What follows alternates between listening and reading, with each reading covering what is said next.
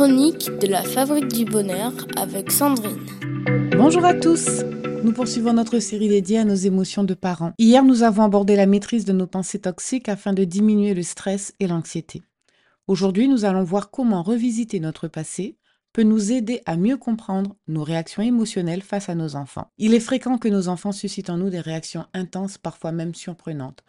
Mais ce que nous ressentons ne se limite pas toujours à la situation présente. En réalité, nos émotions les plus profondes ont souvent des racines dans notre passé. Prenons un exemple concret. Lorsque notre enfant fait une crise en public parce que nous lui refusons quelque chose, notre gêne peut raviver des souvenirs de honte ou d'embarras que nous avons pu ressentir dans notre propre enfance. De même, la peur que nous ressentons lorsque notre adolescent prend des risques peut être liée à des expériences passées qui ont généré en nous une peur similaire.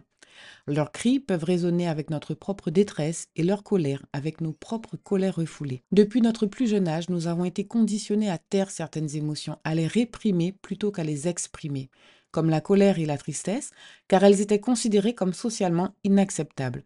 Rappelons-nous que lorsque nous n'exprimons pas pleinement nos émotions, elles restent emprisonnées dans notre corps et créent une tension qui peut se manifester de manière inattendue. Chaque émotion suit un cycle une phase de charge, une phase de tension et enfin une phase de décharge. La décharge est essentielle pour permettre à notre corps de retrouver son équilibre émotionnel.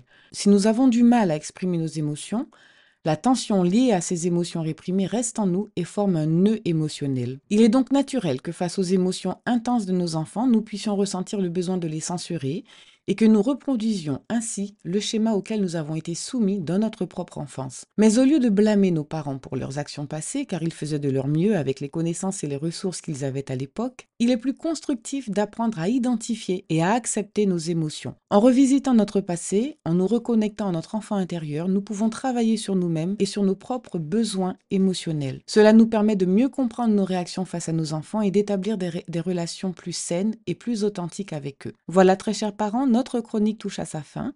Nous poursuivons lundi notre série. En conclusion, revisiter notre passé peut nous aider à mieux comprendre nos réactions émotionnelles face à nos enfants. En reconnaissant l'impact de notre histoire sur nos émotions présentes, nous pouvons commencer à travailler sur nous-mêmes, transformer nos réactions émotionnelles et offrir à nos enfants un environnement familial plus serein et plus aimant.